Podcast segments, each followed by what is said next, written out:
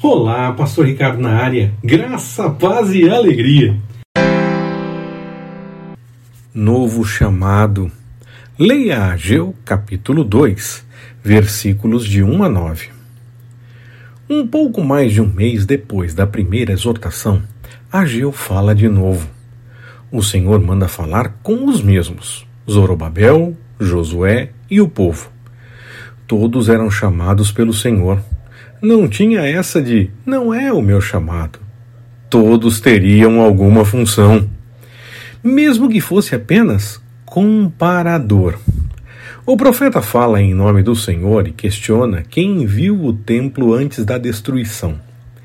Como ela ocorreu no momento derradeiro da deportação, teoricamente na terceira ação da Babilônia, pelo menos entre as ações declaradas na Bíblia, e a reconstrução recomeça aproximadamente 18 anos depois da volta, estamos falando de novo por volta dos 70 anos. Só os mais velhos poderiam responder afirmativamente. E mesmo que fosse apenas para comparar, já havia uma função. O profeta deixa claro que a glória anterior era grande e que as ruínas não fazem justiça ao que foi. O chamado aos mais velhos é lembrar de como era e confirmar que estava ruim agora. Talvez essa desolação estivesse causando problemas. Quantas vezes comparamos coisas antigas com as novas e desanimamos diante de desafios? Achamos que nunca será igual.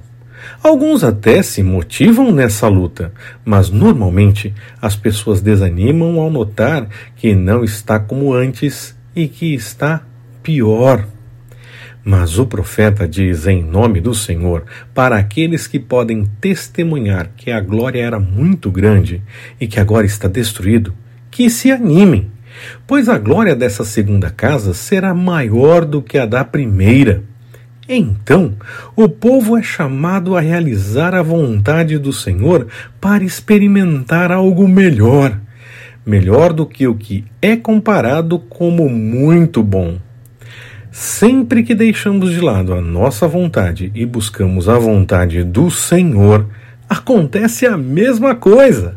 Assim, busque sempre a vontade do Senhor para a sua vida.